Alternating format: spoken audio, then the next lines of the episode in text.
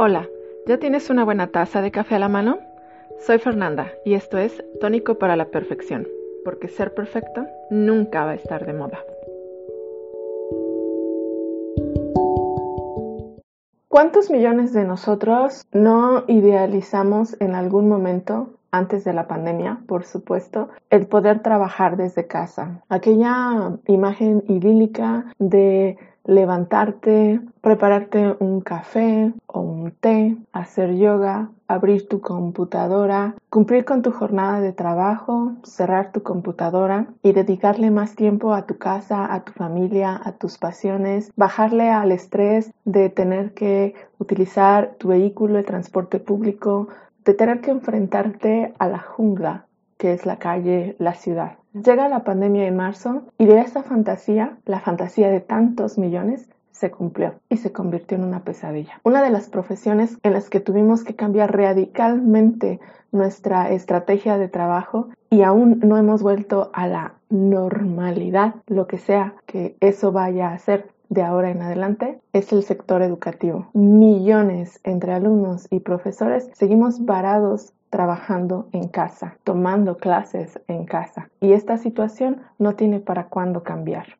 al menos en mi país, en México. Uno de los sectores que económicamente ha sido el más golpeado. 40% de escuelas privadas están en la quiebra. Miles de maestros vieron recortado su salario, no solamente porque trabajan menos horas, sino también porque les pagan menos la hora. Si ya de por sí éramos una de las profesiones que más prestigio habíamos perdido con el paso de los años, en la pandemia no solamente nos ha ido mal económicamente, también nos han tirado con todo, porque hay antes y un después de la pandemia. Antes de la pandemia, cualquier profesor tenía un horario establecido, aquel en el que pasaba horas frente a grupo y como administraba el tiempo para planear o calificar o preparar actividades para sus grupos dependía de esa persona o también dependía del contrato que tuviera. Algunos de nosotros no se nos pagaban esas horas, sin embargo, sabíamos, teníamos las estrategias para hacer ese trabajo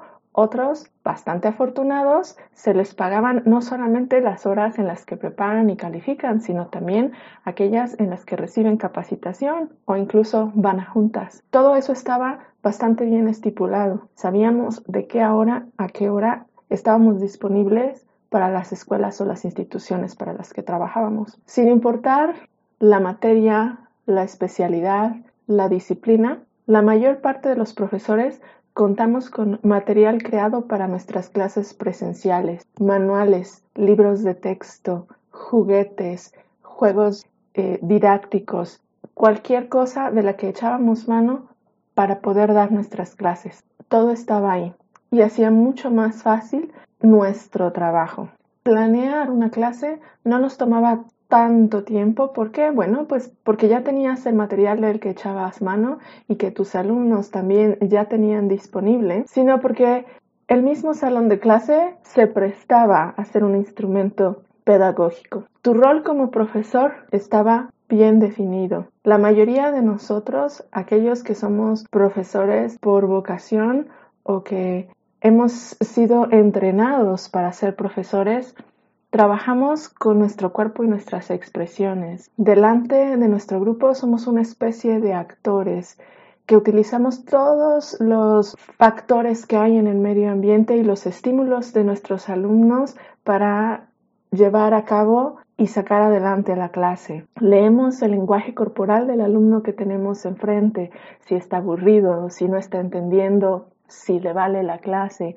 Sabemos cómo hacerlos participar estando ahí, en el aula. Sin embargo, todo esto cambió radicalmente. Una de las primeras cosas que la pandemia nos cambió fueron nuestros horarios de trabajo. Pasamos de tener horas muy delimitadas en las que nos encontrábamos en nuestras escuelas, en nuestras instituciones, prestábamos nuestros servicios y nos íbamos a nuestra casa y éramos personas privadas y normales hasta cierto punto. Con la pandemia resultó que estábamos disponibles casi las 24 horas para mensajes, para juntas, para trabajo extraordinario que antes no teníamos. Y eso resultó muy abrumador, muy estresante.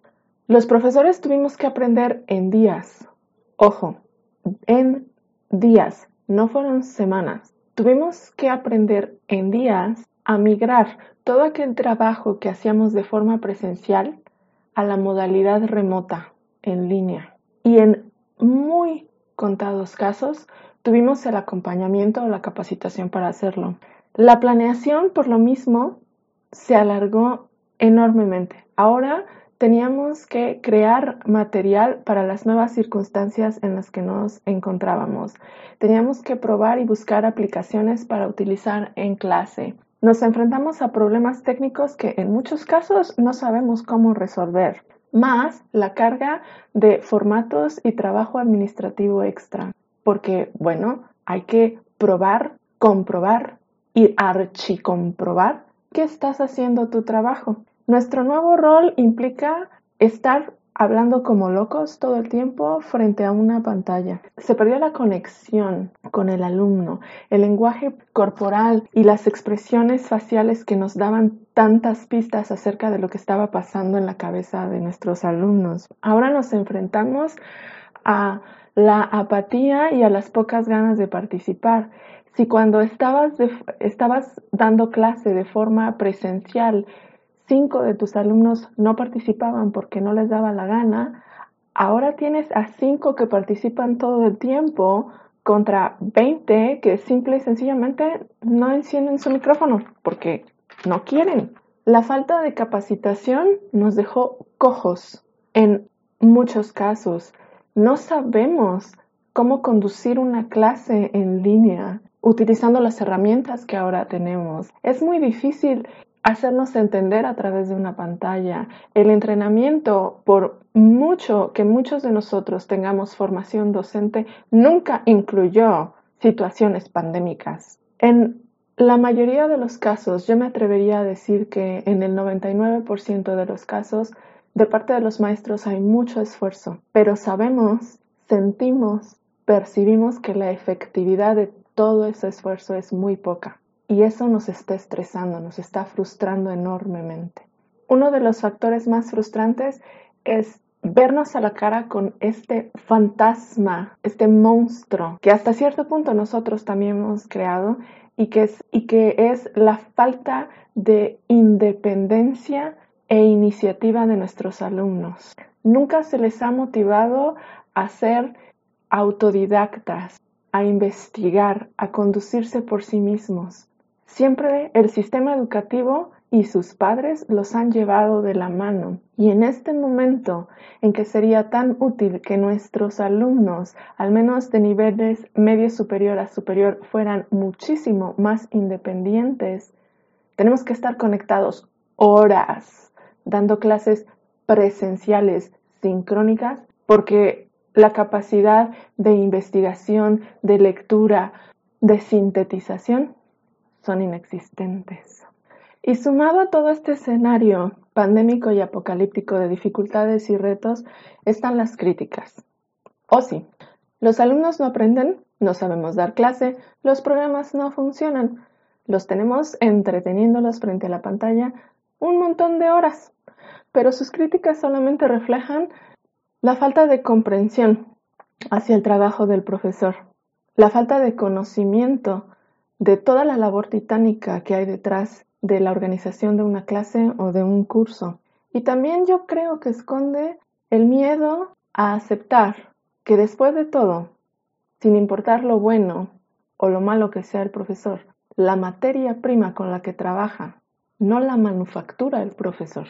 Ante todas estas críticas, a mí siempre me ha quedado las ganas de preguntar, ¿cómo enriquecen estas personas la educación de sus hijos, cómo aprovechan cada experiencia de vida para que sea también una posibilidad de aprender, qué clase de materiales, conversaciones, libros tienen cerca de sus hijos y que ayudan a que expandan sus conocimientos. La educación recae en varios pilares. Uno de ellos son los profesores. Otro, obviamente, el estudiante. Uno más, los padres de familia. Sin embargo, la pandemia nos ha enseñado que solamente uno de los varios pilares en los que se apoya la educación, lleva toda la responsabilidad. Y esos son los profesores. Porque hay miles, millones de personas ahí afuera que están convencidos que porque eligieron una muy buena institución, porque pagan una cierta cantidad de dinero o simplemente porque no se les da la gana, no deben de ser parte activa del proceso educativo de sus hijos. Y la pandemia nos ha venido a demostrar que es hora de involucrarse y que los profesores, muchos de nosotros, desearíamos jamás haber soñado con poder trabajar desde casa.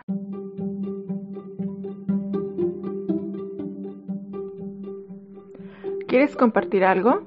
¿Tienes preguntas o comentarios?